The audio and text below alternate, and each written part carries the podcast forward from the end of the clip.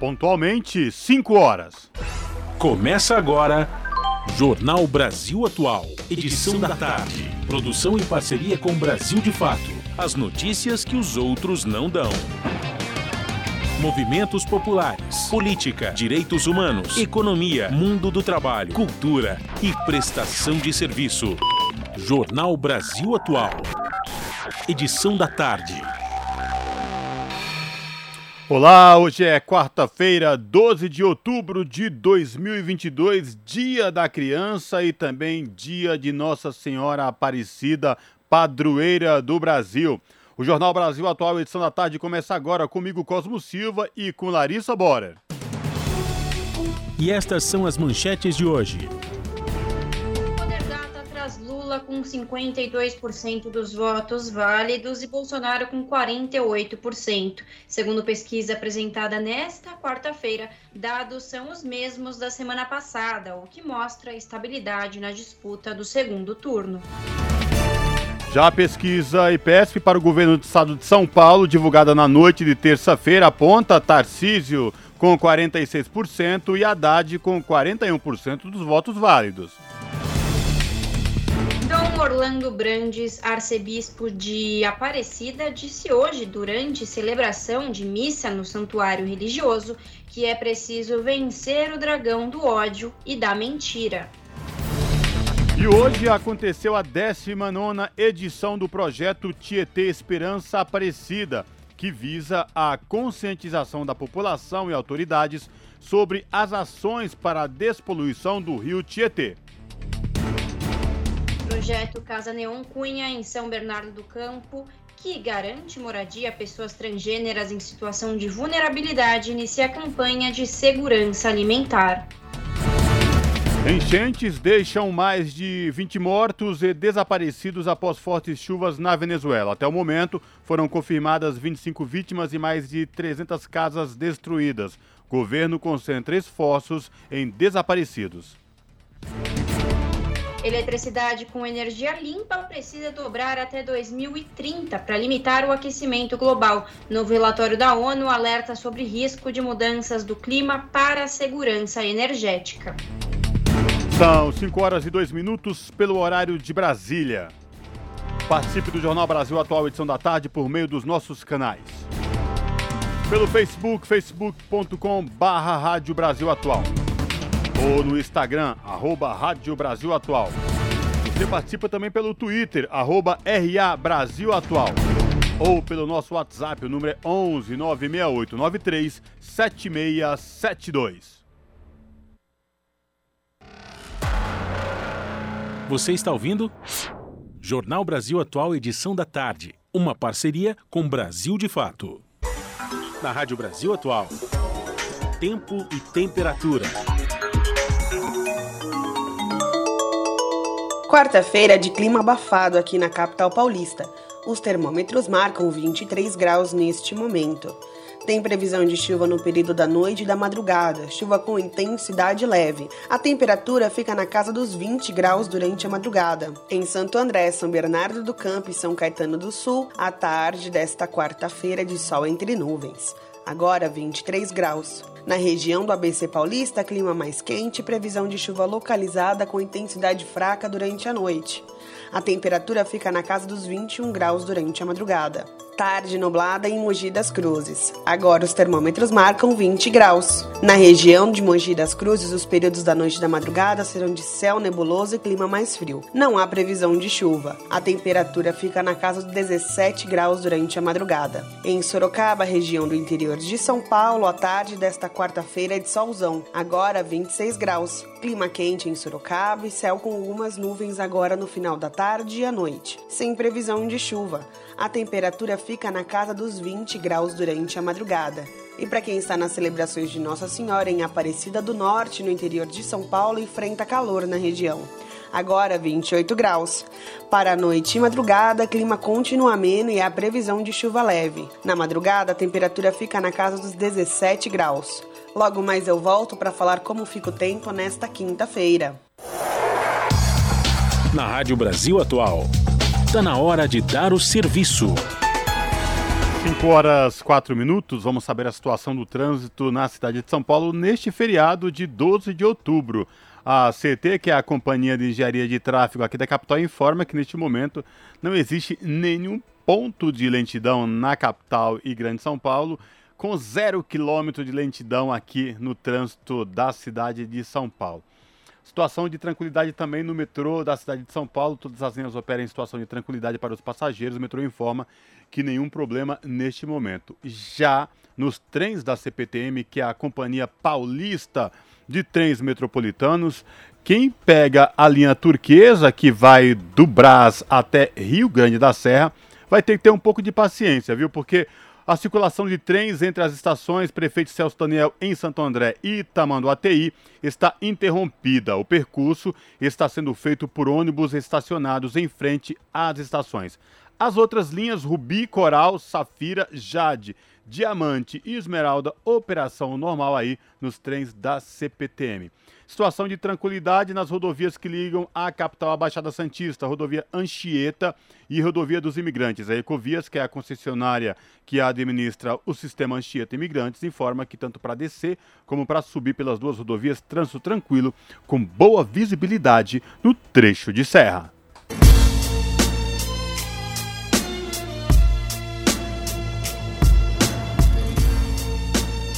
Salve, salve, quem vos fala, Gog, o poeta do rap nacional.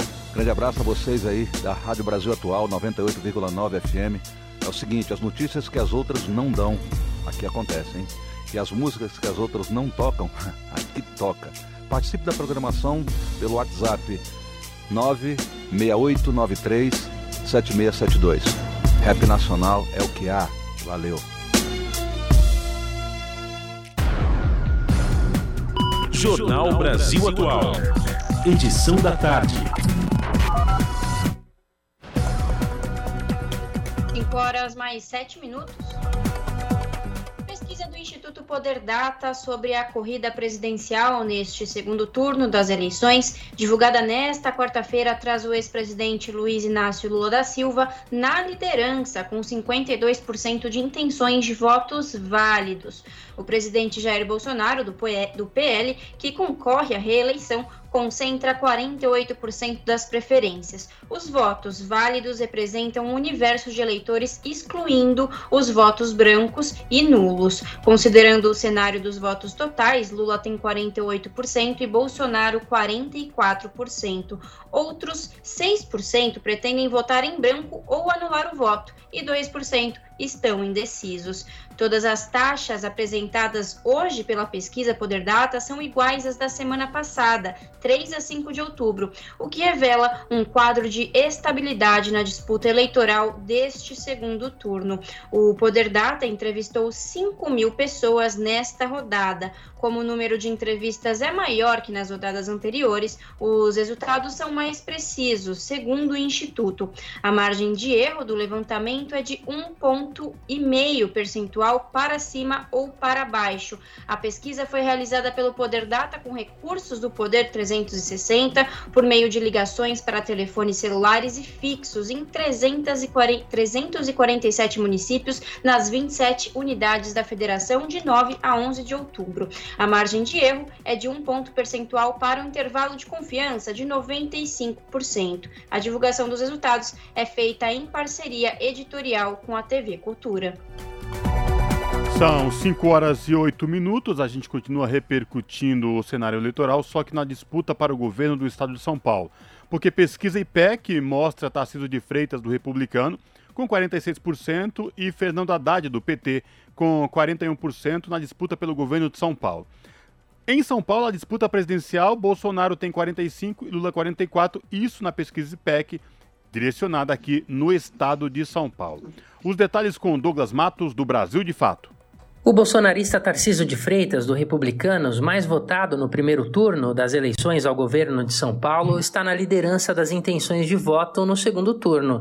Segundo o IPEC, Tarciso tem 46% contra 41% de Fernanda Haddad, do PT. O levantamento foi publicado nesta terça, dia 11. O instituto, formado por ex-integrantes do antigo IBOP, ouviu 2 mil pessoas no estado. A margem de erro da pesquisa é de dois pontos percentuais para cima ou para baixo. Quando levados em conta os votos válidos, ou seja, descontando-se os nulos, brancos e abstenções, Tarcísio tem 53% e Haddad 47%, ou seja, uma diferença de 6 pontos percentuais. Maior colégio eleitoral do país, São Paulo tem uma disputa nacionalizada pelo governo estadual. Isso porque Tarcísio foi ministro da Infraestrutura no governo de Jair Bolsonaro, enquanto Haddad ocupou o cargo de ministro da Educação no governo Lula. Eles se encontraram na última segunda-feira no primeiro debate de olho no segundo turno. O encontro realizado pela TV Bandeirantes teve discussões sobre temas como orçamento secreto e a possibilidade de privatização da Companhia Estadual de Saneamento, a Sabesp. O Datafolha foi o primeiro grande instituto a publicar pesquisa de intenção de voto ao segundo turno. O levantamento mostrou Tarcísio de Freitas em vantagem, com 50% das intenções contra 40% de Haddad. Isso considerando os votos totais. Da Rádio Brasil de Fato, com reportagem da redação em São Paulo. Locução: Douglas Matos. 5 horas mais 11 minutos requerimento da CPI das pesquisas eleitorais poderá ser lido em breve em plenário, mas um acordo prevê a instalação de comissões parlamentares de inquérito somente após as eleições. O presidente do Senado, Rodrigo Pacheco, pediu cautela ao analisar a atuação dos institutos de pesquisas. Mais detalhes com a repórter Janaína Araújo. O presidente do Senado, Rodrigo Pacheco, afirmou que, conforme foi acertado em reunião pela maioria dos líderes partidários, novos pedidos de comissões parlamentares de inquérito serão atendidos com a instalação dos colegiados somente após o período eleitoral. A resposta do senador a jornalistas se referiu ao requerimento da CPI das pesquisas eleitorais, apresentado logo após o primeiro turno das eleições pelo senador Marcos Duval, do Podemos do Espírito Santo, e que já tem o número necessário de assinaturas de senadores, mas ainda não foi lido em plenário. Foram lidos os requerimentos recentemente relativamente à CPI do MEC, à CPI dos crimes na Amazônia. A leitura pode ser antes. A instalação é que, por acordo de líderes, nós ficamos de fazer somente após o período eleitoral. Todo requerimento que chega, a gente pede um parecer da advocacia do Senado, da consultoria, para depois disso levar para a leitura no plenário. Pacheco também opinou sobre as pesquisas eleitorais e propostas para coibir erros dos institutos. Eu considero que as pesquisas são importantes para o processo eleitoral. Elas têm um papel de estabelecer qual é a tendência do eleitorado. Há uma distância entre a intenção de voto e o voto depositado na urna. Se há erros em pesquisas eleitorais, obviamente tem que se objetivar diminuir esses erros. O que não me parece razoável, o projeto que eu li na Câmara dos Deputados, é estabelecer que a simples diferença entre o que está na pesquisa e o resultado eleitoral possa constituir um crime de pena de 4 a 10 anos. Isso é inapropriado sob todos os aspectos, inclusive sob o aspecto aspecto jurídico. O presidente do Senado propôs que a discussão de qualquer projeto sobre o tema seja ampla e não deva começar antes do segundo turno das eleições. Questionado sobre a tramitação do projeto já apresentado na Câmara dos Deputados, Pacheco garantiu que a proposta passará por debate na Comissão de Constituição e Justiça ao chegar ao Senado. Da Rádio Senado, Janaína Araújo. Jornal Brasil Atual, edição da tarde, são 5 horas e 13 minutos. A atualização da chamada lista suja, suja agora tem 183 empregadores flagrados na prática de trabalho análogo ao escravo. Pela primeira vez, o levantamento traz profissionais do sexo também submetidos à escravidão contemporânea, segundo lembra o SINAIT, que é o Sindicato dos Auditores Fiscais do Trabalho, que integram os grupos móveis de fiscalização. Ainda de acordo com o SINAIT, os setores de pecuária e de produção de carvão vegetal são os que têm maior número de trabalhadores resgatados, com 85 e 81, respectivamente. Logo depois vem a indústria do fumo, com 76. Na sequência, extração de madeira, com 59 resgatados, cultivo de cana-de-açúcar e indústria de roupas, 44 cada. Atualizado no último dia 5 pelo Ministério do Trabalho e Previdência, a lista inclui ainda fornecedores de grandes frigoríficos do país, madeireiros, cafeicultores, aliciadores de trabalhadores do sexo, empresários da construção, inclusive na cidade de São Paulo, entre outros. A inclusão de empresas ou pessoas físicas só se confirma depois da fiscalização, investigação e conclusão do processo administrativo ou criminal. A divulgação chegou a ser suspensa após ação de uma entidade patronal. Em 2020, o Supremo Tribunal Federal decidiu que a lista suja é constitucional. Você está ouvindo? Jornal Brasil Atual, edição da tarde. Uma parceria com Brasil de Fato. 5 horas, 15 minutos. Durante a homília na principal missa celebrada no dia de Nossa Senhora Aparecida, no Santuário de Aparecida, interior de São Paulo, o arcebispo da Arquidiocese Dom Orlando Brandes disse que é preciso combater o dragão do ódio, da mentira, do desemprego, da fome e da incredulidade. O religioso não citou nomes de candidatos, mas também falou aos fiéis, aos fiéis sobre a importância do voto como exercício de cidadania. As declarações do arcebispo acontecem no dia em que o presidente Jair Bolsonaro do PL, candidato à reeleição, visita o santuário. Já o ex-presidente Luiz Inácio Lula da Silva do PT optou por não ir. Dom Orlando tem um histórico de críticas veladas ao presidente. Ano passado, durante pregação, também no dia da padroeira, quando Bolsonaro visitou o local, ele criticou a política armamentista do governo ao dizer que, abre aspas, para ser pátria amada não pode ser pátria armada. Fecha aspas. Ainda durante o sermão de hoje, o religioso comentou a importância de exercer a cidadania através do voto, comparando com o recenseamento do Império Romano, a qual a família de Jesus se submeteu. São 5 horas e 16 minutos. Exposição e manifesto na Câmara celebram os 90 anos do voto feminino no Brasil.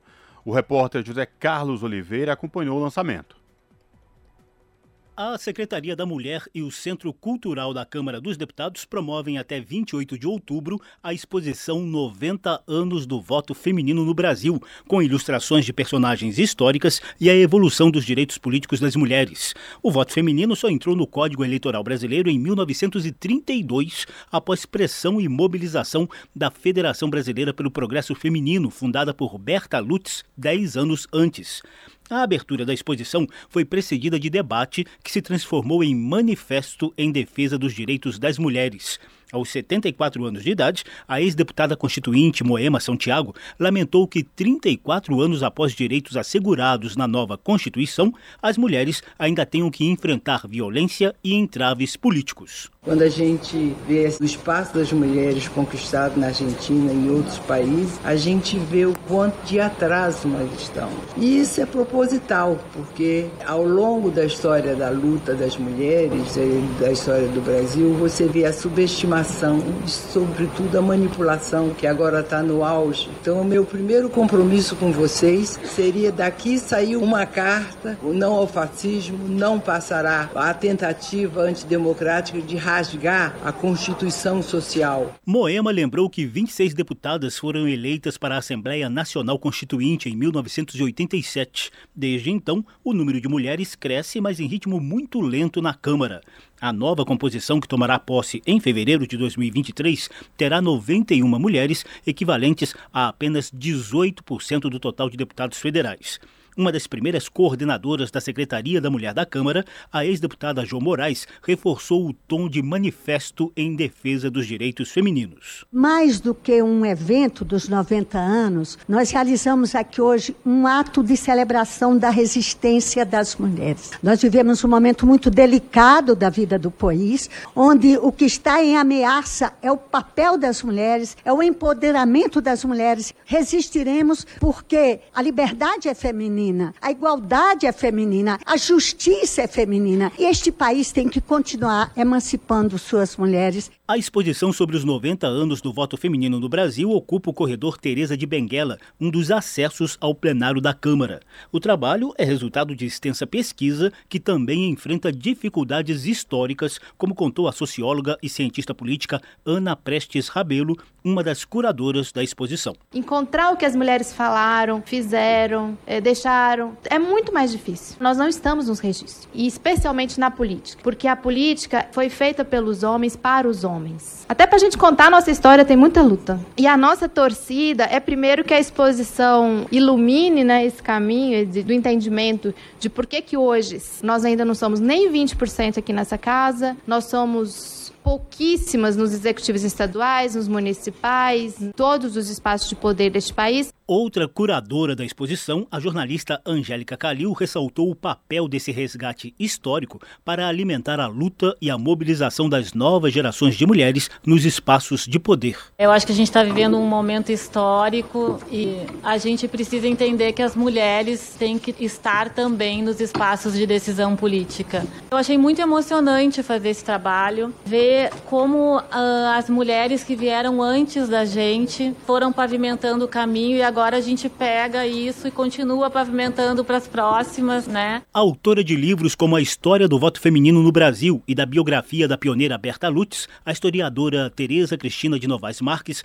aponta a exposição na Câmara como instrumento de cultura cívica. A cultura cívica, ela não deve fornecer apenas os elementos para o culto da pátria, da nação, uma belicosidade. Não, nós devemos construir um, um laço de respeito e de carinho por quem lutou por coisas que hoje nós usufruímos. Quem já esteve aqui e preparou o caminho para você chegar nesse ponto. A coordenadora da bancada feminina e a procuradora da mulher da Câmara, deputadas Celina Leão, do PP do Distrito Federal, e Tereza Nelma, do PSD de Alagoas, já haviam destacado a relevância da exposição em celebrar o empenho de todas as mulheres que participaram do movimento sufragista no século XIX, até as que resistem hoje no cenário político. A exposição tem o apoio do Instituto Avon.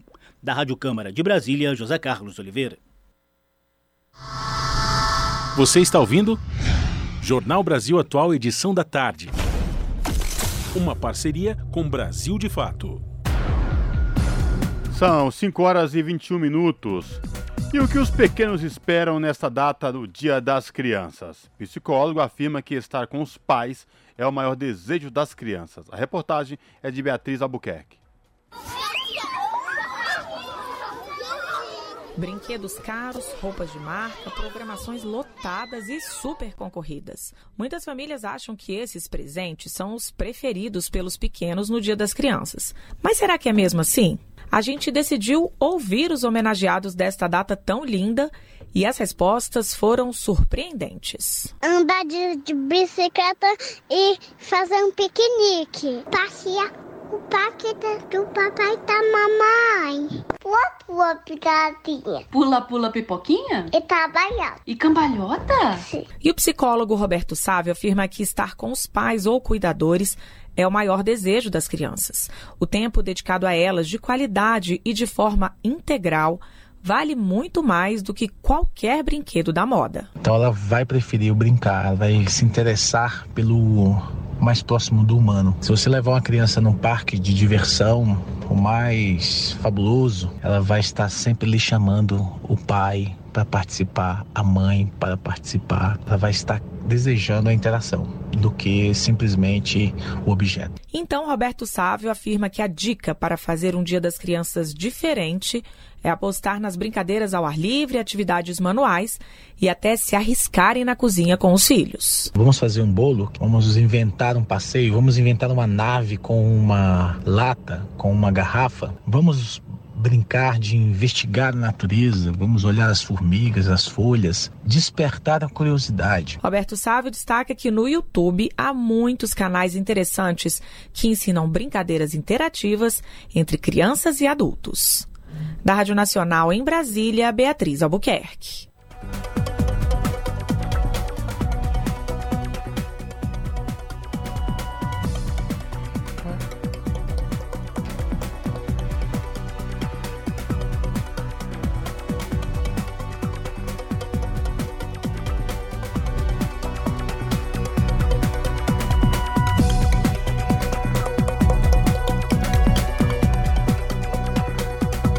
Agora no Jornal Brasil Atual vamos ouvir um trecho da entrevista do padre Palmiro Carlos Paz, da Arquidiocese de São Paulo, para nossa parceira Marilu Cabanhas, que foi ao ar hoje no Jornal da Manhã. O padre Palmiro fala sobre uma iniciativa que une fé e a defesa do meio ambiente. O projeto Tietê Esperança Aparecida, realizado no dia de Nossa Senhora Aparecida, a padroeira do Brasil, completou sua 19 edição Vamos acompanhar. Esse projeto nasceu em 2004, quando a igreja nos, nos alertava, nos dizia que a, a, água era um bem finito. Nunca pensávamos que a água um dia ia acabar. E aí, se é um bem finito, temos que cuidar e zelar. E aí nascia a ideia de navegarmos pelo rio Tietê.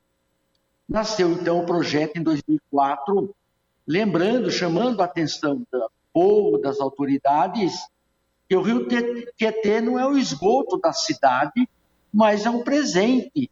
Deus nos deu, por isso devia ser cuidado e zelado. Em 2004, nós fomos até nascente do Tietê. Eu não conhecia. E lá a gente contemplou qual era a vontade de Deus, de uma água potável, de uma água é, de sinal de vida, e não de um Tietê que nós transformamos no esgoto da cidade, o Rio da Morte. Então, esse projeto, a cada ano, todo dia 12, a imagem percorre, navega pelo Rio Tietê. Devido à pandemia, então, esses últimos três anos, contando com esse, nós não estamos navegando pelo Rio Tietê. Nós fazemos, a, pela margem do Rio Tietê, o Corpo de Bombeiro, a Polícia Militar, a CET, então esse suporte e é uma festa bonita. Lembrando sempre olhar o Tietê como um presente de Deus e não como esgoto da cidade. Infelizmente, é culpa de todos nós. Das autoridades que aí o rio continua poluído, do povo que continua jogando tudo aquilo que não serve na sua casa, joga no rio. É o sofá, é a geladeira, é as garrafas PETs, enfim, é um desrespeito à vida. Então, o projeto é chamar a atenção para esta realidade. A vontade de Deus é que tenhamos vida e vida em plenitude. Aí, buscando a imagem de Nossa Senhora, claro, encontrada no Rio Paraíba, pelos pescadores. Então, é esta imagem que também nos toca, foi encontrada nas águas. E quando, depois do encontro dela, conta a história que o rio produziu peixes. Então, que a navegar pelo rio Tietê desperte na população pescadores que não lance lixo ao rio, mas lance rede para buscar a esperança e a certeza do amor de Deus. É, antes da pandemia, que nós temos é um divisor de águas, né? Antes e pós-pandemia.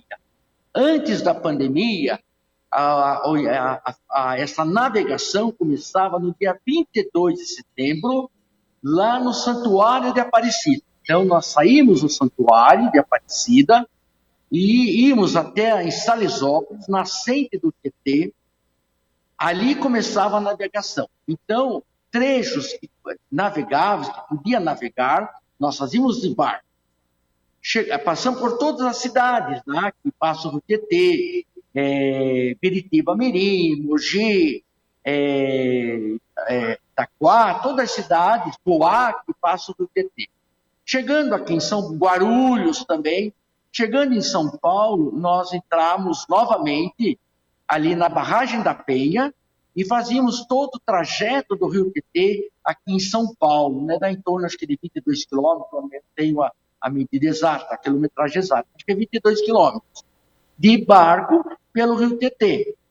Chegava na ponte ali do Piquiri, sempre há um grupo de pessoas aguardando a chegada da imagem, é uma festa bonita a chegada da imagem. Nos 300 anos do encontro da imagem, nós fizemos da nascente até Barra Bonita. Por todas as cidades que o rio passava, a gente chegava com a imagem, navegava um pequeno trecho do rio, dizendo assim: olha, é a vontade de Deus que o rio seja potável, e não essa tragédia que nós estamos vendo, e mais triste ainda, que diz que a mancha da poluição aumentou novamente, chegando lá para o interior. Lembrando que o Tietê é um rio teimoso, né? Ele nada, ele corre contra o mar.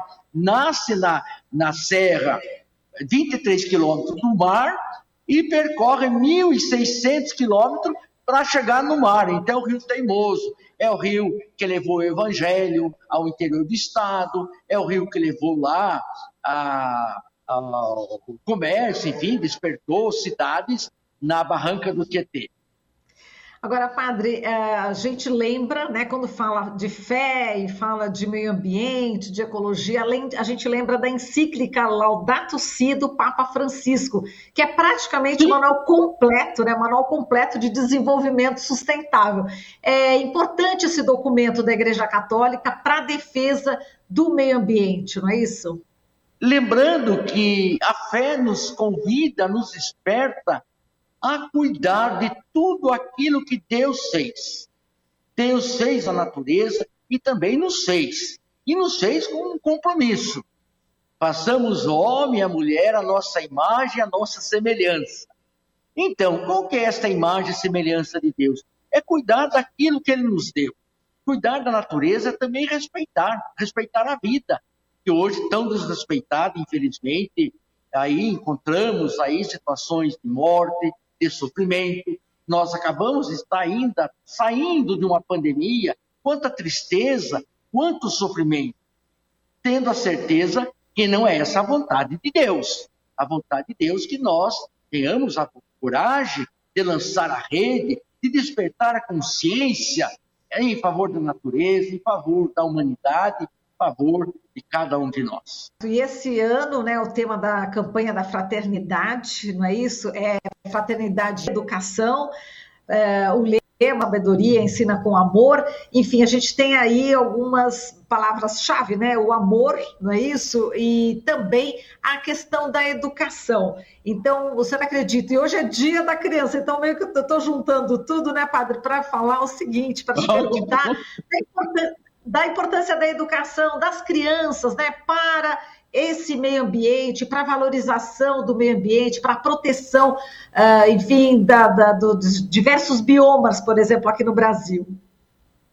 Lembrando que essas crianças que hoje nós está nas escolas, estamos aí preocupados na educação, serão amanhã nossos governadores, estarão nos hospitais, enfim, estarão nos conduzindo, cuidando de nós, né, que a idade vai chegando e a vida vai aí, vai nos limitando, né? Então essas crianças vão estar aí na frente do, do, governo, vão estar nos hospitais. Então hoje a preocupação é olhar essas crianças com é, a responsabilidade de cada um de nós, o governo, lembrando é que eles têm oportunidade de estudo, de escola, né? E de uma escola comprometida com a vida.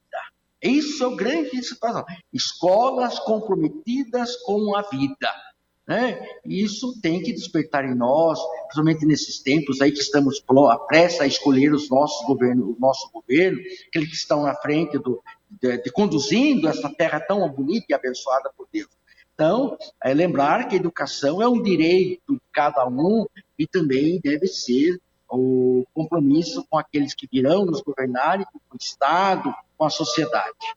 E isso é, é um compromisso, acho que de todos nós. Eu acho que tudo aquilo que lembra violência, sofrimento, morte, deveria ser banida de todos nós. É, temos que ser realmente uma pátria amada, uma pátria de vida e respeito à vida, uma pátria onde todos têm direito à vida e à vida em plenitude. Acabamos de ouvir um trecho da entrevista com o padre Palmiro Carlos Paz sobre o projeto Tietê Esperança Aparecida. Para ouvir essa entrevista na íntegra e ter acesso a outros conteúdos, acesse o YouTube da rádio, youtube.com barra Rádio Brasil Atual. Esse é o Jornal Brasil Atual, edição da tarde. Uma parceria com Brasil de Fato. Jornal Brasil Atual, edição da tarde, são 5 horas e 33 minutos.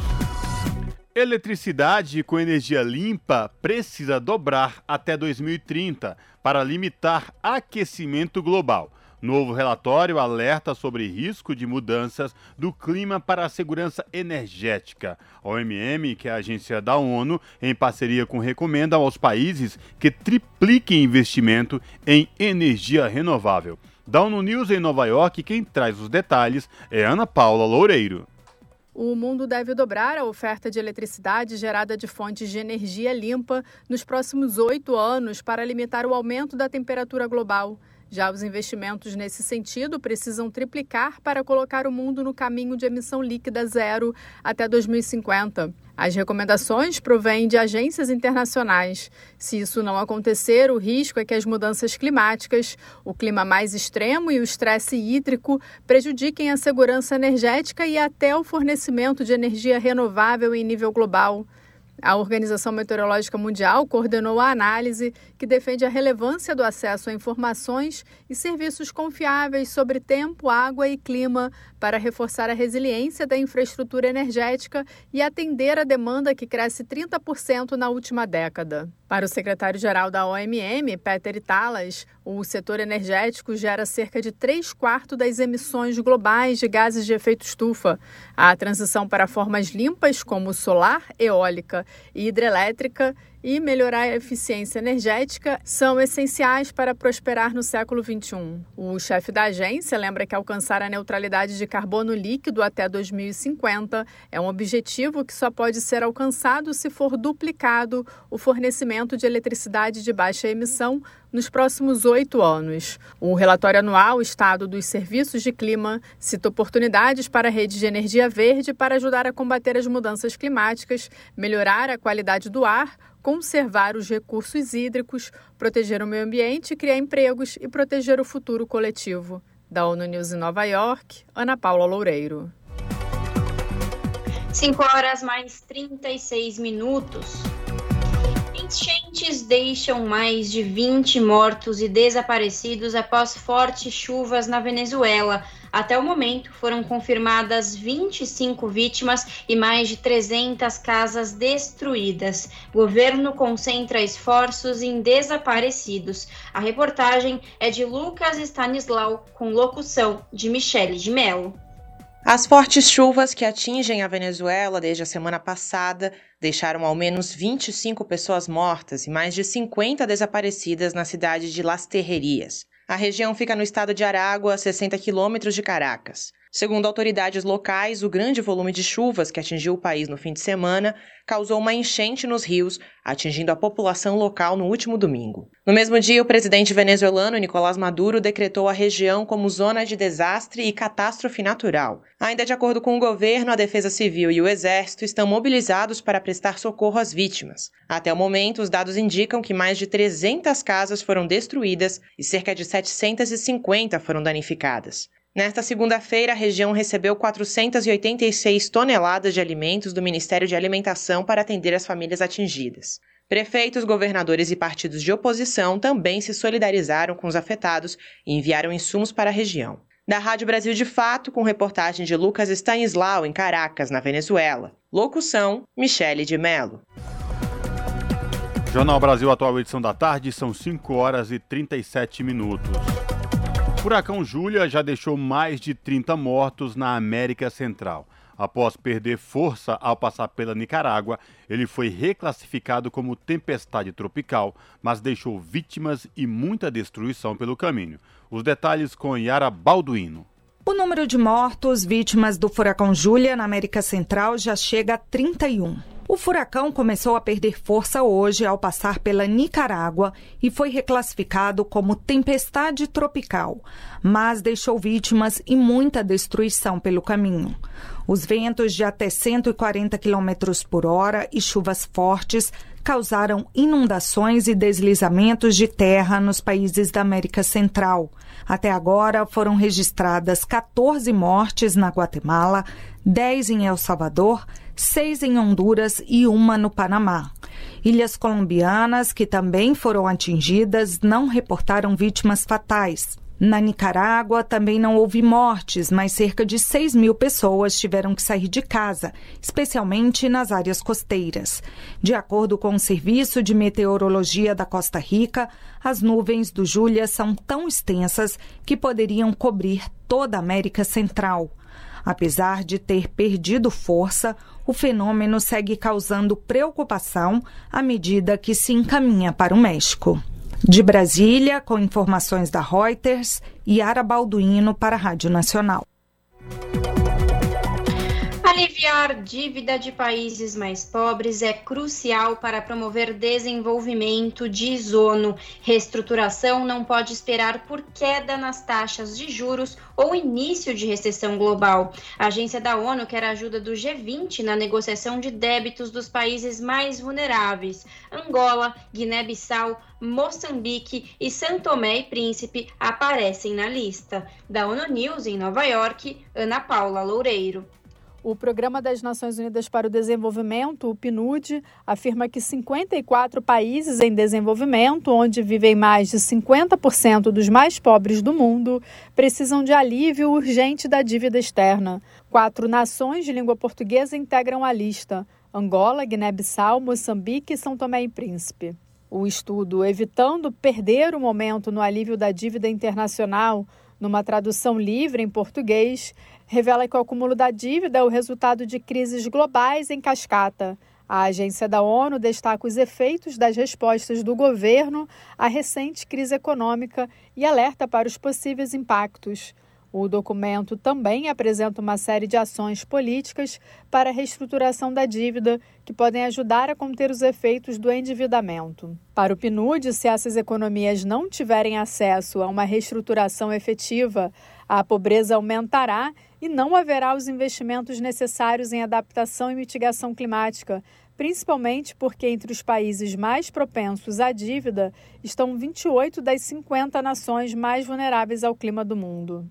O estudo destaca a possibilidade da iminência de um acordo com taxas de juros mais altas, um dólar forte e uma recessão global iminente. Da ONU News em Nova York, Ana Paula Loureiro. São 5 horas e 41 minutos. Mulheres mapuches presas na Argentina fazem greve de fome. Ministra de Gênero renuncia. Repressão remete a outros casos conhecidos na região, que culminaram na morte de Santiago Maldonado e Rafael Narruel. A reportagem é de Fernanda Paixão. A comunidade Mapuche Lof Lafken Mapu foi despejada em uma operação policial na semana passada em Vichamascardi, província argentina de Rio Negro. A operação foi realizada pela Polícia Federal, a Gendarmeria e a Prefeitura de Vichamascardi. Sete mulheres foram detidas na operação. Uma delas é a líder espiritual da comunidade e outra está grávida de mais de 40 semanas. Relatos de integrantes da comunidade despejada na semana passada revelam como a Polícia Federal e a Gendarmeria atuaram na operação. Fomos despejadas pelas forças de segurança nesta madrugada no território com crianças, com um bebê de um mês, outro de quatro e uma mulher grávida. Fomos retiradas à força de nossas casas com nossos bebês. Fomos golpeadas, maltratadas e há crianças perdidas na montanha. Informam que a ordem de disparar com balas. Entraram para queimar nossas roupas. É, entraram a queimar roupa as crianças que foram separadas de suas mães na operação já foram encontradas. Após declarações contrárias à ação da polícia, a ministra de Mulheres, Gêneros e Diversidade da Argentina, Elizabeth Gomes Alcorta, apresentou sua renúncia na última sexta-feira. Ela deixou a pasta pelo que considerou uma grave violação de direitos humanos contra as mulheres mapuches. O ministro de Segurança, Aníbal Fernandes, defendeu a atuação das forças de segurança e negou o uso da violência. No último sábado, a Justiça concedeu o pedido da defesa de prisão domiciliar. O caso está sob sigilo e os advogados de defesa não tiveram acesso a provas ou a acusação que sustentem a detenção. O advogado da defesa, Eduardo Soares, destaca que essa decisão judicial seria mais uma demonstração de arbitrariedade do caso. A juíza determinou sigilo de justiça, veja a arbitrariedade. Esse processo é o que nós chamamos de caso armado, e logo apareceram pessoas supremacistas, racistas da comunidade. Essa comunidade de Bariloche é um lugar de muito racismo. O presidente da junta de vizinhos denunciou que os mapuches ocuparam o território dele. A justiça foi, não encontrou nada, mas armou esse processo. Com esse pretexto, a Justiça Federal entrou no território há uma semana território este que estava protegido pela própria justiça. Diversos territórios mapuches na região da Patagônia são alvo de interesses extrativistas de multinacionais e do próprio governo argentino. Na semana passada, organizações de direitos humanos, como as Mães da Praça de Maio, denunciaram a operação violenta e solicitaram a abertura de uma mesa de diálogo. A defesa agora aguarda os 10 dias úteis determinado pelo Código de Procedimento Penal para ter acesso à acusação que mantém detidas as mulheres mapuches. De Buenos Aires, na Argentina, para a Rádio Brasil de Fato, Fernanda Paixão. Você está ouvindo? Jornal Brasil Atual, edição da tarde. Uma parceria com Brasil de Fato. 5 horas mais 44 minutos. Concentração do mercado bancário no Brasil caiu no ano passado e a inadimplência e o custo do crédito subiram um pouco. Já o total de empréstimos realizados cresceu 18% em 2021, maior taxa de crescimento da série histórica iniciada em 2011. As informações com o repórter Lucas Por Deus Leon. Segundo o diretor de Política Econômica do Banco Central, Diogo Guilhem, a inflação e o aumento da atividade econômica explicam esse crescimento. A inadimplência sempre preocupa por conta do aumento do custo do capital, né? Quando aumenta a inadimplência, aumenta os spreads bancários também. Então, assim, a inadimplência ela age diretamente no, no risco, obviamente, e impacta a taxa de juros. Mas ocorre o seguinte, que o fato dela não ter subido de uma maneira absurda, vamos dizer assim, é, indica que a regulação está funcionando, né? Os dados foram divulgados nesta quinta-feira no relatório da economia bancária produzido pelo Banco Central. O documento destacou ainda que a concentração do mercado bancário do país caiu de 77% para 76% entre 2020 e 2021. Ou seja, os cinco maiores bancos do país, Caixa, Banco do Brasil, Itaú, Bradesco e Santander, concentravam 76% dos ativos do mercado financeiro nacional em dezembro do ano passado. O professor de Economia da Universidade de Brasília, César Bergo, explica que a redução da concentração do sistema bancário é resultado do crescimento dos bancos digitais. Nos últimos anos, houve uma abertura para a entrada dos bancos chamados bancos virtuais. Né? Então, isso, de fato, acaba, de uma forma, aumentando a concorrência e, de fato, a gente pode observar que houve uma migração significativa de clientes para esse novo tipo de instituição, instituição financeira, né?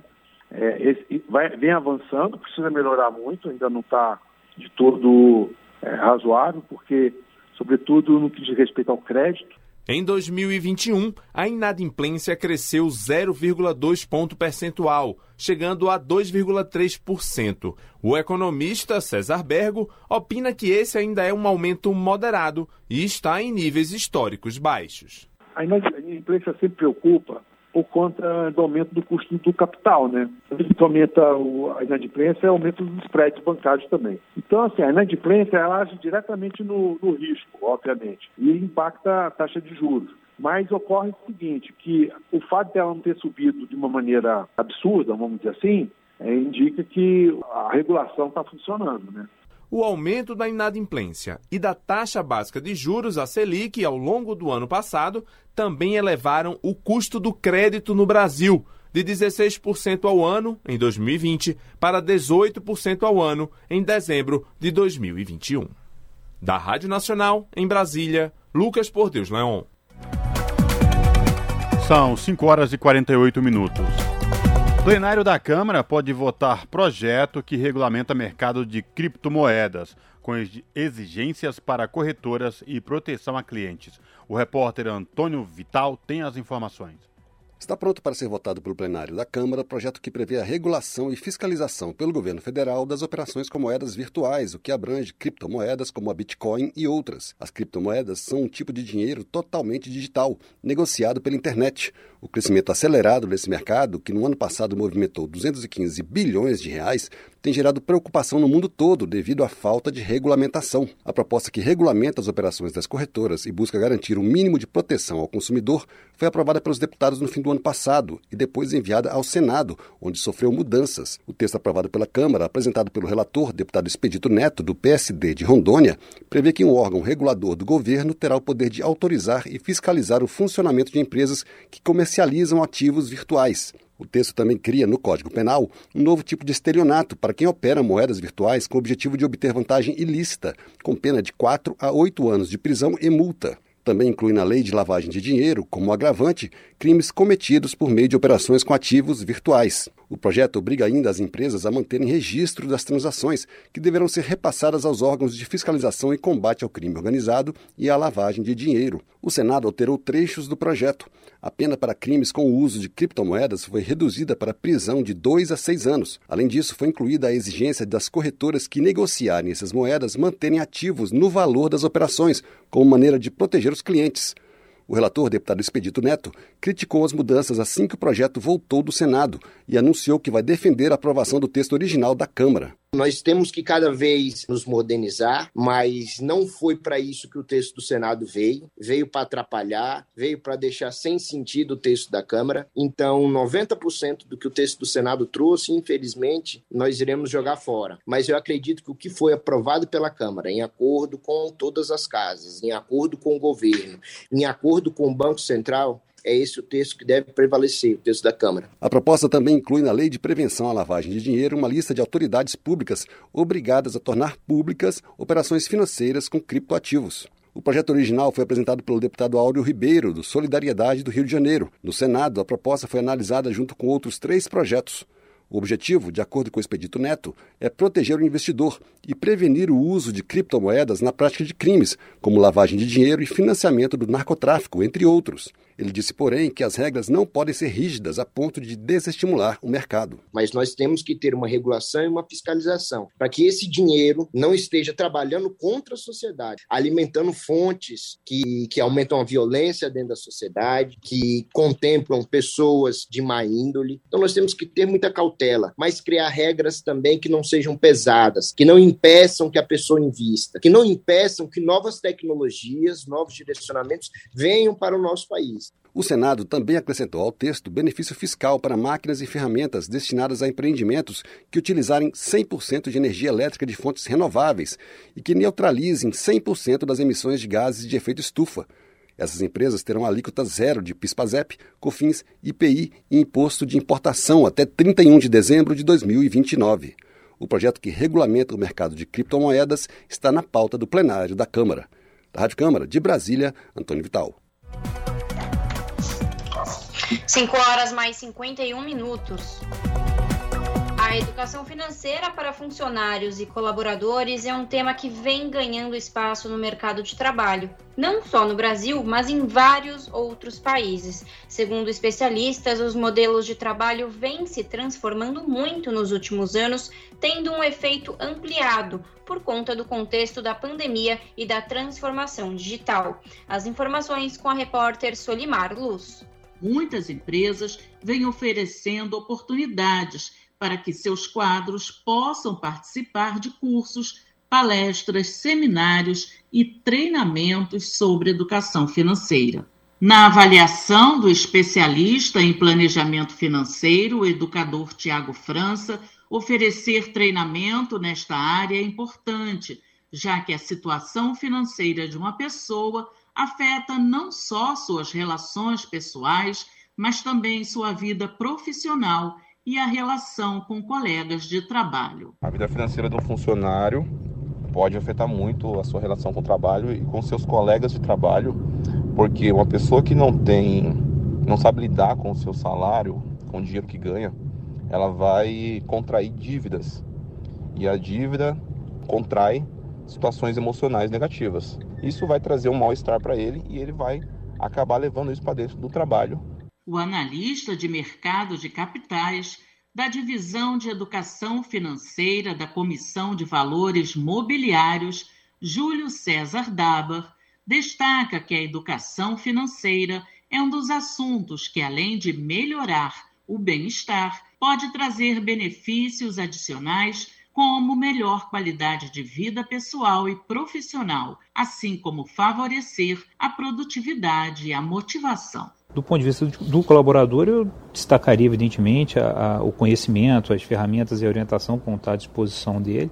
Do ponto de vista da empresa, eu citaria a produtividade, visto que funcionários com problemas financeiros tendem a ter uma produtividade mais baixa, além do eventual comprometimento, fidelidade maior do colaborador com a empresa na percepção né, do apoio que está recebendo. Contribuindo para esse debate, a Fundação Getúlio Vargas promove hoje às seis da tarde, o seminário Finanças Sustentáveis. A educação financeira dos colaboradores impacta no lucro das empresas? Aberto ao público, o seminário será transmitido ao vivo pelo canal da FGV no YouTube. A iniciativa tem como objetivo intensificar o acesso do trabalhador com foco no uso sustentável dos recursos financeiros. A inscrição para o seminário pode ser feita na página da Fundação fgv.com.br.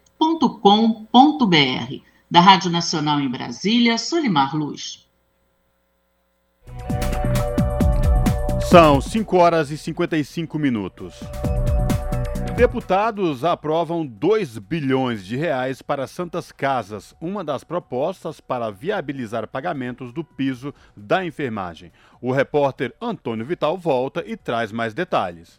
A Câmara dos Deputados aprovou o projeto que permite o repasse de 2 bilhões de reais até o fim do ano para as entidades filantrópicas de saúde, as Santas Casas. Esses recursos são uma das fontes de financiamento que poderão viabilizar o pagamento do piso salarial da enfermagem, suspenso pelo Supremo Tribunal Federal a pedido dos hospitais privados. Esses recursos sairão de saldos dos fundos de saúde dos estados, Distrito Federal e municípios, que desde 2020 estavam sendo usados para financiar ações de combate à pandemia de Covid-19. O dinheiro tem origem em repasses do governo federal e a autorização para que seja usado para pagar os hospitais foi objeto de um acordo que envolveu o governo e a oposição. O líder do governo, o deputado Ricardo Barros, do PP do Paraná, disse que o texto tem aval do Ministério da Economia. Um projeto que é, resolve aquela questão dos 2 bilhões de reais para Santas Casas. Houve um texto aprovado pelo Ministério da Economia e pela Secretaria de Governo, que define a forma como nós poderemos repassar esses 2 bilhões de reais e resolvendo, portanto, passivos das Santas Casas. O texto apresentado pelo relator, deputado Antônio Brito, do PSD da Bahia, foi aprovado com 383 votos favoráveis e apenas três contra. O projeto prevê a transferência dos créditos em até 30 dias, mesmo que as instituições tenham débitos em relação a tributos e contribuições, regra que não vale para dívidas com a Seguridade Social. O Senado aprovou projeto semelhante, que permite o uso de recursos ociosos dos fundos de saúde para o pagamento das Santas Casas até o final do ano que vem, proposta que ainda será votada pela Câmara. Outros projetos em discussão no Congresso têm o mesmo objetivo, que é viabilizar o pagamento do piso da enfermagem, aprovado este ano e que vale para hospitais públicos, de estados, municípios e governo federal, assim como para os hospitais privados. Um deles é o que desonera a folha de pagamento dos hospitais privados. A deputada Alice Portugal, do PCdoB da Bahia, defendeu o uso dos fundos de saúde como uma das fontes de pagamento do piso da enfermagem. A Câmara prorroga o prazo até o fim do exercício de 22, para que estados, Distrito Federal e municípios realizem transposição e transferência de saldos financeiros remanescentes de exercícios anteriores, constantes de seus respectivos fundos de saúde. Isso é importante. E esse mosaico de iniciativas estarão à disposição do financiamento do piso salarial da enfermagem brasileira. Já o deputado Tiago Mitrô, do Novo de Minas Gerais, criticou o uso de projetos de lei complementar, os PLPs, para viabilizar aumento de repasses para hospitais, de modo a pagar o piso da enfermagem. Para ele, isso é um remendo que só resolve o problema a curto prazo. Nós estamos aqui tentando resolver com um remendo de curto prazo, é, financeiramente, algo que é um problema econômico, que é a criação desse piso salarial. E piso salarial de farmacêutico, de terapeuta ocupacional, de fisioterapeuta, toda essa fila que está vindo. Nós vamos ficar aqui aprovando PLPs dessa natureza a cada dois meses para isso. O projeto que permite o repasse de 2 bilhões de reais até o fim do ano para as Santas Casas seguiu para análise do Senado. Da Rádio Câmara de Brasília, Antônio Vital. Rede Brasil Atual, Rádio Brasil Atual, TVT e Brasil de Fato em defesa do consumidor. Em iniciativa conjunta com o Instituto de Defesa do Consumidor, apresentam IDEC Responde, com Igor Marchetti, especialista em direito do consumidor. Quais são as regras para fazer a troca de produtos, seja porque ele não serviu ou porque apresentou um defeito? A respeito da troca de produtos, é importante afirmar que o Código de Defesa do Consumidor ele prevê a possibilidade de troca apenas no caso de defeito, vícios do produto. No caso de troca por tamanho, número, não há uma previsão do Código de Defesa do Consumidor nesse sentido. Entretanto, é, caso a loja se prontifique a ter uma política de troca, né, ela informe, inclusive, comercialize essa política de troca, forma que eles, caso o consumidor adquira um produto, pode trocar no prazo de 30 dias, 40 dias, ela passa a se vincular a essa política e isso é, vincula a oferta. Então, o consumidor pode, a partir de então, exigir forçosamente que seja cumprido o prazo estabelecido nessa política. Rede Brasil Atual, Rádio Brasil Atual, TVT e Brasil de Fato em defesa do consumidor. Em iniciativa conjunta com o Instituto de Defesa do Consumidor, apresentaram IDEC Responde. 18 horas. Rádio Brasil Atual. Para sugestões e comentários, entre em contato conosco por e-mail redação@jornalbrasilatual.com.br ou WhatsApp DDD 11 96893 7672. Acompanhe a nossa programação também pelo site redebrasilatual.com.br.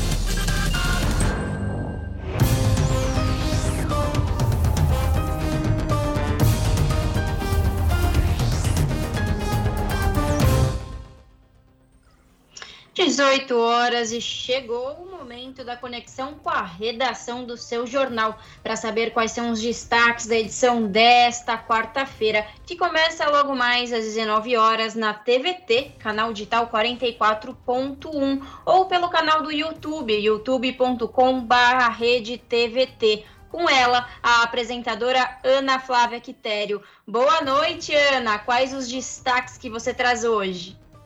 Olá, Lares e Cosmo, uma excelente noite de quarta-feira de feriado de Nossa Senhora Aparecida a vocês e a todos os ouvintes da Rádio Brasil Atual.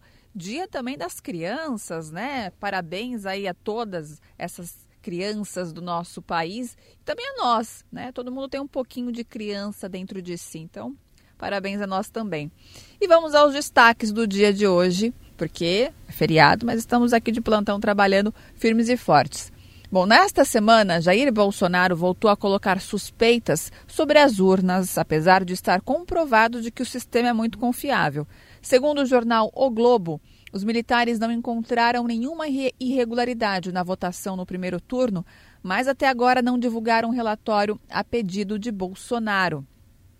Outro destaque: os últimos quatro anos foram marcados por casos de corrupção no governo Bolsonaro, que, candidato à reeleição, insiste na falsa narrativa que a mamata acabou em sua campanha eleitoral. Escândalos envolvendo o Ministério da Educação, né, já vimos, noticiamos, vacina contra a Covid, caminhões de lixo ou mesmo o orçamento bilionário secreto são alguns exemplos. Agora temos um novo, que é o cartel do asfalto. E para encerrar, essa matéria vem lá do Sul, no Rio Grande do Sul, os candidatos Eduardo Leite, do PSDB, e Onyx Lorenzoni, do PL, disputam o segundo turno das eleições para o governo do Estado. Entre os principais pontos de debate está a venda ou não do Banrisul, né, que é o Banco Público Gaúcho. Vocês vão entender um pouquinho mais o que está por trás né, desta venda aí, no caso desse debate, na nossa reportagem. É, então, além dessas, né, outras completas, outras reportagens completas, vocês conferem daqui a pouquinho, pontualmente às sete da noite no seu jornal. Bom programa, Lares e Cosmo. Beijão grande para todo mundo. Eu espero por vocês. Até lá. Jornal Brasil Atual, edição da tarde. Uma parceria com Brasil de Fato. Haddad, Haddad, depois que foi prefeito não voltou. Nem saudade ele deixou. Hoje tá jogando pedra, parece que não se lembra da lambança que deixou. Ciclovia que não serve, que a saúde não andou, que aumentou o meu busão e a segurança piorou. Da greve dos professores, só um céu ele entregou. Que foi o pior prefeito e o povo reprovou. Coligação São Paulo pode mais. De verdade, Bolsonaro e Tarcísio são muito ruins de governo. Com Bolsonaro a fome voltou, o desemprego subiu, a inflação estourou e faltou competência e compaixão na pandemia. O Bolsonaro ficava atacando a vacina do Butantan. Vai comprar vacina, você fala aqui na casa da tua mãe. Já com Tarcísio, a infraestrutura viveu o pior nível de investimento em anos. Tarcísio deixou nosso estado em último lugar. Falta experiência, falta competência, falta sensibilidade. O Brasil e São Paulo não merecem Bolsonaro e Tarcísio. Coligação Juntos por São Paulo. Quem é Bolsonaro para falar que Lula não é inocente? O governo dele está cheio de casos de corrupção. E sua família comprou 51 imóveis com dinheiro vivo. Já Lula nunca cometeu crime algum, venceu todos os processos e provou a grande armação feita contra ele para tirá-lo da eleição. É só lembrar: os que condenaram Lula são todos aliados de Bolsonaro. Essa é a verdade. A inocência de Lula é reconhecida pela Justiça, pela ONU e até pelo Papa. Coligação Brasil, Esperança, PT, PCdoB, PV, PSB, PSOL, Rede Solidariedade, Agir, Avante, Pro. Tarcísio me leva, me leva que eu te quero, me leva, me leva que o futuro nos espera. Tarcísio é 10 e com ele eu vou. Te quero, me leva, me leva que o futuro nos espera. Tarcísio é 10, meu governador, me leva. Coligação São Paulo pode mais. Quando Bolsonaro, chefe do Tarcísio, menosprezou a pandemia, Uma gripezinha ou resfriadinho. Tarcísio não fez nada. Quando Bolsonaro desprezou a dor das famílias, não sou governo. Tarcísio também não fez nada. E quando Bolsonaro debochou sobre o aumento de suicídios durante a pandemia, sabe o que o Tarcísio fez? Pode, pode sorrir, Tarcísio, pode sorrir. Rio, Bolsonaro e Tarcísio não tem nada a ver com São Paulo e com o Brasil. Coligação Juntos por São Paulo. Com Bolsonaro, o que está ruim pode ficar pior. O projeto de orçamento enviado para o Congresso acaba com o auxílio de 600 reais. Tem corte de 60% para farmácia popular, 90% nas verbas de combate à violência contra as mulheres. E nem as crianças escapam. Bolsonaro quer cortar 97% da verba do ensino infantil. Não dá mais. Ou a gente tira Bolsonaro, ou ele tira tudo da gente. As notícias que os outros não dão. Jornal Brasil Atual. Edição da tarde. Uma parceria com Brasil de Fato. São 6 horas e 6 minutos. Em São Paulo, empresa de prestação de serviços é condenada a pagar indenização por danos morais a empregado transgênero por não autorizá-lo a usar nome social nos sistemas corporativos. A empresa, que ainda pode recorrer, deverá reparar o dano pagando o valor de sete vezes a remuneração do trabalhador. Para a presidenta de associação LGBTQIA, ouvida na reportagem, a indenização é uma forma de sinalizar que o preconceito deve ser combatido. Confira os detalhes na reportagem de Larissa Bora.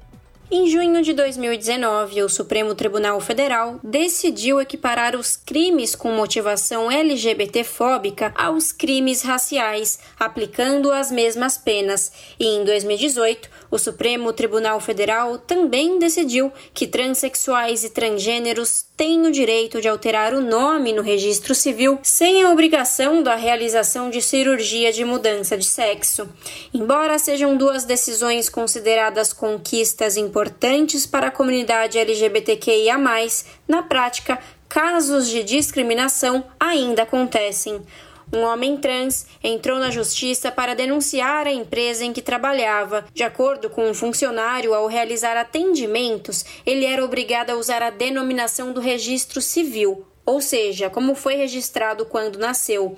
O nome civil constava no crachá pessoal e no aplicativo que utilizava para fazer ligações. A situação gerava constrangimento e o funcionário chegou a tampar a identificação feminina que aparecia nos equipamentos. Simila Ha, presidenta da Associação Brasileira de Lésbicas, Gays, Bissexuais, Travestis, Transsexuais e Intersexos, aponta que é comum as empresas darem maior visibilidade ao tema diversidade de gênero no mês de junho, porém, nos outros meses, essa ação publicitária acaba não existindo. Acontece que muitas empresas só promovem é, ações de diversidade do mês de julho, né? Algumas poucas, elas, elas fazem isso o ano inteiro. Aí vamos pensar, há um investimento. Não basta também só investir para ajudar que a sociedade mude se dentro do meu espaço, do meu ambiente de trabalho, eu não promovo as ações necessárias para que isso mude. O ambiente de trabalho, ele é é, estimulador de uma mudança de paradigma na sociedade como um todo, porque as pessoas que estão ali, elas saem e voltam para suas casas. Então não basta ter ação para fora para dizer que é legal. Você precisa ter ações para dentro. A assistente administrativa Violeta Soares conta que não há uma maneira específica de lidar com a transfobia e que já passou por casos parecidos em uma empresa que trabalhou. É difícil compreender que exista o preconceito até que você passe por ele, né? A gente sabe que ele existe de fato, mas é, aceitar isso é até difícil na virada de chave, quando você você passa pelo, pelo preconceito, quando você sofre esse preconceito. Não tem como lidava ou como lidar especificamente. É uma coisa de, de atitude espontânea. Hoje a gente tem, né? Hoje nós temos diversos tipos de informação que caracteriza o preconceito, que ele já não é mais tão velado quanto antes, né? Mas esse preconceito, ele quase sempre é de uma forma de costume, costumeira, em que as pessoas elas acham que tá, tá dentro do consenso, assim. Existiu um, um tempo é, em uma determinada empresa que eu tive uma, uma conversa, né, com duas, duas chefes minhas. É, uma delas especificamente veio falar sobre a minha questão de desempenho, que o meu desempenho era ótimo. Por alguns pontos eu fui classificada, meio que dizendo assim, né, do, do total esperado. E um desses pontos era é, o modo de me vestir. Na verdade, eu fui é, orientada que quando eu fosse participar de entrevistas, que eu não pintasse as unhas ou que eu não usasse brincos que fossem maiores do que o classificados normais, assim, para um registro de figura normativa masculina. A empresa de prestação de serviços, que ainda pode recorrer, foi condenada pela 11ª Vara do Trabalho de São Paulo a reparar o dano por meio de pagamento de sete vezes o valor de remuneração do funcionário, totalizando R$ 8.680. Para a presidenta da ABGLT, Simila Ha, a indenização não repara o problema, Porém, é uma forma de sinalizar que o preconceito deve ser combatido. A indenização é necessária. Ela resolve, ela não resolve. Mas se pararmos para pensar, esse sentimento de impunidade quando alguém comete né, LGBT, que é a masfobia ou homofobia transfobia, como querem dizer, esse sentimento de impunidade, quando a gente não pune, quando é, é, nada acontece, isso faz com que as agressões e as violações continuem acontecendo com muita tranquilidade. Quando a gente tem uma sinalização, mesmo que esse recurso não seja é, altíssimo, né, ele sinaliza para a sociedade de que aquilo tem que ser combatido. E gera um start nas empresas e nas empresas para que elas não tenham mais que promover esse tipo de situação no espaço, no ambiente de trabalho. Larissa Borer, Rádio Brasil Atual e TVT. 6 horas mais 12 minutos. Projeto no Rio de Janeiro quer mostrar vida no campo aos estudantes. Os detalhes com Tatiana Alves. Trazer a vida no campo para os bancos escolares. Esse é um dos objetivos do projeto desenvolvido pela Fazenda Faraó em Cachoeiras de Macacu. A ideia é propagar o conceito de sustentabilidade, mostrar a importância da preservação do meio ambiente e aplicar os princípios da vida rural no aprendizado. O projeto é do educador e dono da fazenda, Márcio Lazzaroni, que há mais de 20 anos promove acampamentos e agora agora decidiu levar oficinas multidisciplinares às escolas. Segundo ele, a ideia surgiu da vontade de levar esse universo para pessoas que não tinham oportunidade de ir até lá. Ciclo das plantas, origem dos alimentos, educação ambiental e vida na roça são alguns dos temas. Outros assuntos podem ser combinados com as instituições de ensino. Sobre a importância da iniciativa, Lazzaroni explica que um dos objetivos é sensibilizar o estudante estudante para o valor dos pequenos produtores. A nossa alimentação vem do universo rural, né? E a maior parte da nossa alimentação vem de pequenos produtores. A gente tem uma visão muito idealizada do campo, de, da produção, daquelas máquinas enormes, daquela monocultura. Tem muito disso, mas grande parte do alimento que a gente consome vem de pequenos produtores, núcleos familiares que produzem. Acho que a importância é essa. A Fazenda Faraó tem cerca de 880 mil metros quadrados e foi idealizada para promover ações educativas sobre ecologia e preservação ambiental. A proposta pedagógica é vincular a aprendizagem a atividades ecológicas e provocadoras de ação e reflexão. Para informações sobre como participar do projeto, entre em contato pelo WhatsApp 21 99804 5573 ou pelo e-mail fazenda arroba fazendafaraó.com.br. Da Rádio Nacional no Rio de Janeiro, Tatiana Alves. Jornal Brasil Atual, edição da tarde, são 6 horas e 14 minutos e a gente conversa agora com o Paulo Araújo, que é presidente da Casa Neon Cunha, uma entidade em São Bernardo do Campo que acolhe e atende pessoas LGBTQIA, com foco nas pessoas transgêneras em situação de vulnerabilidade. A Casa Neon Cu inicia uma campanha de segurança alimentar. Boa noite, Paulo Araújo. Prazer falar contigo. Tudo bem? Seja bem-vindo. Boa noite, Paulo. Tudo bem? Tudo tranquilo. Participa comigo da entrevista a Larissa Bora. Paulo, fala um pouco mais para a gente essa iniciativa da Casa Neon Cunha, essa campanha de segurança alimentar. Como é que vocês estão desenvolvendo essa campanha e como está o foco de vocês hoje aí em São Bernardo? Boa noite, Cláudio. Boa noite a todo mundo que está escutando a Rádio Brasil Atual. É, agradeço a, a, oportunidade. Hoje a gente está com essa campanha porque é isso, né? A gente é uma organização não governamental que, que é, atende a população LGBTQIA+, é, não só de São Bernardo do Campo, mas de todo o ABC. E a gente não depende de nenhuma iniciativa pública. A gente depende de doações privadas de pessoas que é, doam para o projeto, na verdade, né? E a gente decidiu é, colocar essa campanha permanente até a gente ter uma, uma, uma, uma contribuição é, alternativa para que a gente possa, possa é, ter essa, esse, essa arrecadação permanente para a nossa, nossa segurança alimentar, né? Para que a gente possa é, atender a nossa população. Hoje nós, Casanhão Cunha, já, já servimos café da manhã, almoço e jantar. E por isso dessa, dessa iniciativa da, da gente, para que a gente possa ter essa arrecadação permanente. Então, assim, hoje a gente atende na Casanhão Cunha 15 pessoas, com café, almoço e jantar. Perfeito, Paulo. Boa tarde. Aqui quem está falando é a Larissa Borer. É um, é um prazer falar contigo.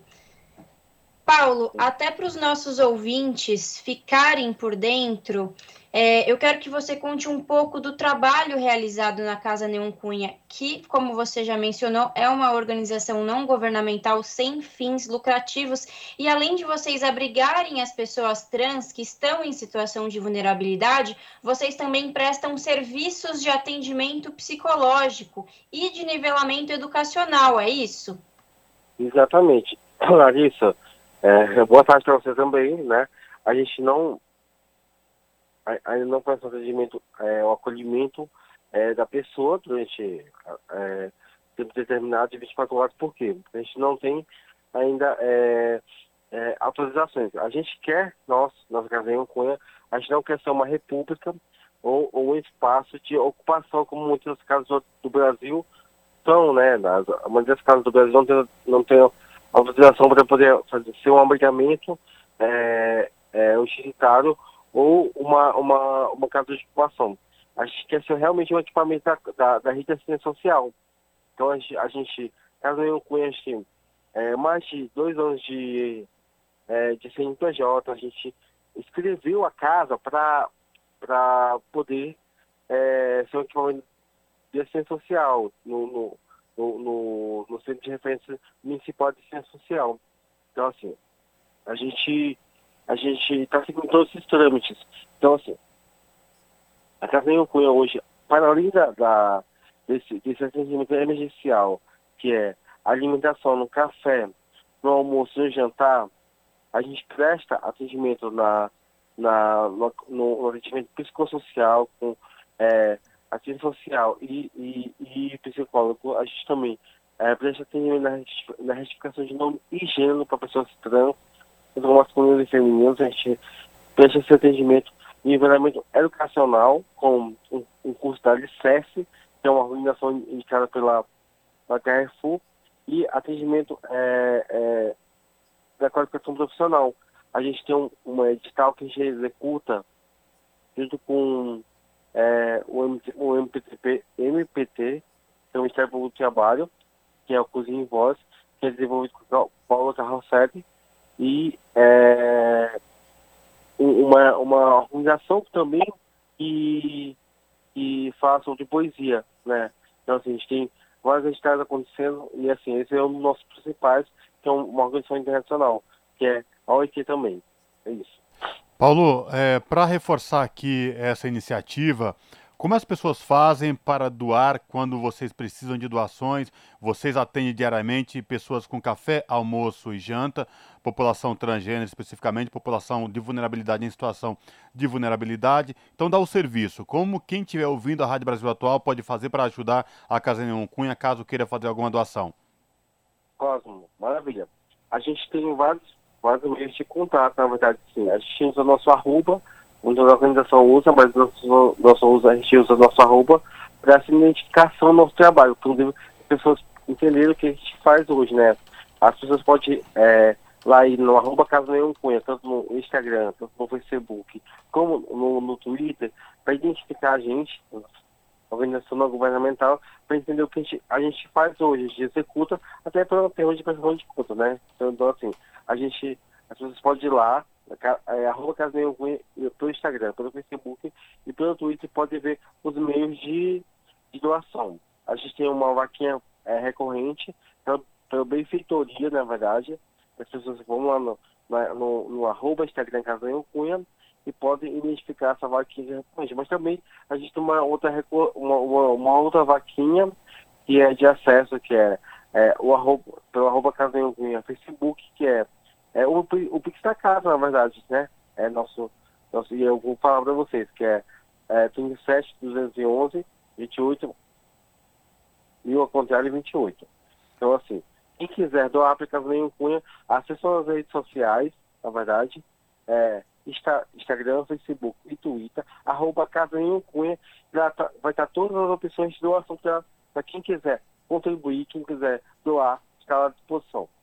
Perfeito. Então, repetindo aqui para os nossos ouvintes do Jornal da Rádio Brasil Atual Edição da Tarde, basta colocar arroba Casa Neon Cunha e a partir daí você consegue entender e a forma melhor que cada um achar necessário para fazer a doação aí para Casa Neon Cunha, que está com essa campanha de segurança alimentar que atende população transgênero em situação de rua e de vulnerabilidade diariamente com café da manhã, almoço e janta. Paulo, obrigado por falar com a gente, boa sorte para vocês. Lembrando aqui aos nossos ouvintes, arroba Casa Neon Cunha, vai lá, faça a doação. Obrigado, viu? Abraço, até a próxima. Maravilha. Falamos aqui com o Paulo Araújo no jornal Brasil Atual. Você está ouvindo? Jornal Brasil Atual, edição da tarde. Uma parceria com Brasil de Fato.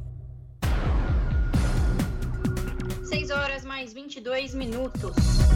O plenário aprovou medida provisória que reestabeleceu barreiras sanitárias protetivas de áreas indígenas. A MP autoriza o controle do trânsito de pessoas e de mercadorias com a finalidade de evitar o contágio e a disseminação da Covid-19. A reportagem é de Regina Pinheiro.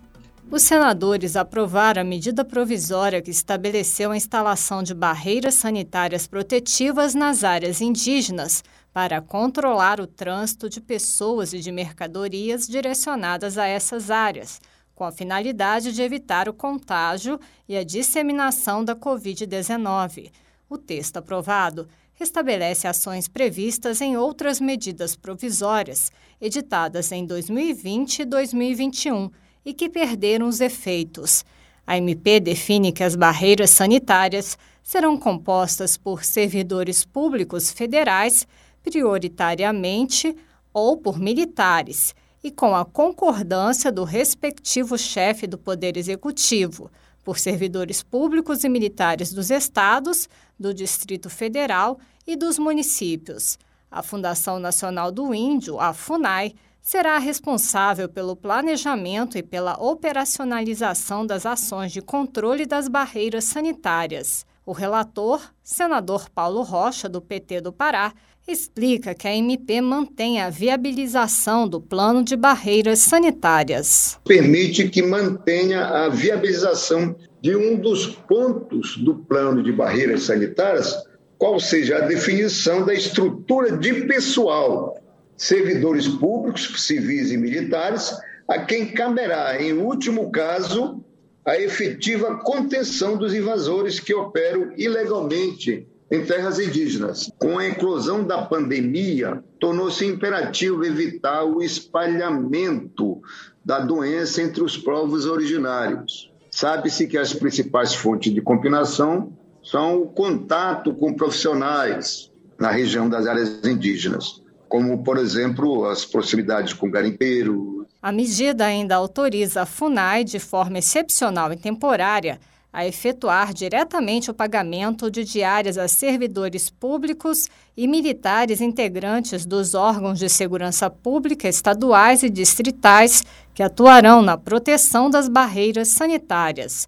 Os custos correrão à conta da dotação orçamentária da FUNAI. O texto também define que o ministro de Estado da Justiça e Segurança Pública poderá editar atos complementares para o cumprimento do disposto na MP. A medida provisória foi a promulgação e valerá até 31 de dezembro de 2022. Da Rádio Senado, Regina Pinheiro. Jornal Brasil Atual, edição da tarde, são 6 horas e 25 minutos. Expressão Popular lança O Capital para Educadores, novo livro de Vitor Henrique Paro. Lançamento acontece nesta quinta-feira na livraria Martins Fontes, aqui da Avenida Paulista, em São Paulo. Os detalhes com Nicolau Soares, do Brasil de Fato. A editora Expressão Popular lança nesta quinta-feira o livro O Capital para Educadores, de Vitor Henrique Paro. O livro, que facilita a leitura de O Capital, terá noite de autógrafos na livraria Martins Fontes da Avenida Paulista, em São Paulo, das 18 às 21 horas. Professor titular da Faculdade de Educação da USP, Vitor Henrique Paro tem mais de 40 anos de experiência ensinando a teoria científica do valor. Neste novo livro, ele se propõe a ajudar a ensinar como se dá a produção da riqueza e da miséria na sociedade atual. A obra é construída a partir de incompreensões e falácias sobre a realidade econômica, bem como sobre visões equivocadas sobre a teoria de valor de Karl Marx. O texto destaca de que forma se dá a produção e a expropriação da riqueza no regime capitalista, permitindo aos leitores uma aproximação com pontos essenciais de O Capital. O Capital para Educadores tem ainda um formato inovador. Ao final de cada capítulo, um código QR leva a um pequeno vídeo no qual o próprio autor comenta pontos relevantes do texto, ajudando a elucidar ainda mais as ideias. O livro já está disponível em pré-venda no site da Expressão Popular. Da Rádio Brasil de Fato, com informações da redação em São Paulo, locução Nicolau Soares. A pluralidade de ideias e a informação confiável nunca foram tão necessárias. Você que gosta do conteúdo jornalístico produzido pela Rádio Brasil Atual e pela TVT tem uma missão muito importante: dar o seu apoio para que nossa voz continue cada vez mais forte. Jornalismo independente, com responsabilidade com a notícia e com a democracia, só é possível com a participação e o apoio popular. Acesse o site catarse.me/tvt, faça a sua assinatura e nos ajude com sua contribuição. Rádio Brasil Atual e TVT. Compromisso com a notícia. Compromisso com você. Salve, salve família, firmeza total. Aqui quem fala é o Dexter, sensacional. Eu também estou plugado, sintonizado na Rádio Brasil Atual, 98.9 FM. Na Rádio Brasil Atual. Tempo e temperatura. A quinta-feira, na capital paulista, o clima continua quente. Dia de sol entre nuvens e clima abafado. Tem previsão de chuva leve localizada durante a tarde. A temperatura máxima será de 28 e a mínima de 17 graus. Mesma condição para as regiões de Santo André, São Bernardo do Campo e São Caetano do Sul. A quinta-feira será de sol entre nuvens e clima mais quente. Tem previsão de chuva leve durante a tarde. A máxima será de 28 e a mínima de 17 graus. A quinta-feira em Mogi das Cruzes será parecida com a quarta, clima ameno com muitas nuvens. À tarde e à noite tem previsão de chuva leve e passageira. A temperatura máxima será de 25 e a mínima de 16 graus. Em Sorocaba, interior de São Paulo, a quinta-feira será de solzão e clima abafado. Por conta do calor intenso, tem previsão de pancadas de chuva durante a tarde e a noite. Chuva com intensidade fraca e passageira. A temperatura máxima será de 31 e a mínima de 18 graus. E em Aparecida do Norte, interior de São Paulo, a quinta-feira também será de solzão e clima quente. O dia será de céu com poucas nuvens e clima abafado, sem chance de chuva na região. A temperatura máxima será de 33 e a mínima de 17 graus. Juliana Almeida, Rádio Brasil Atual.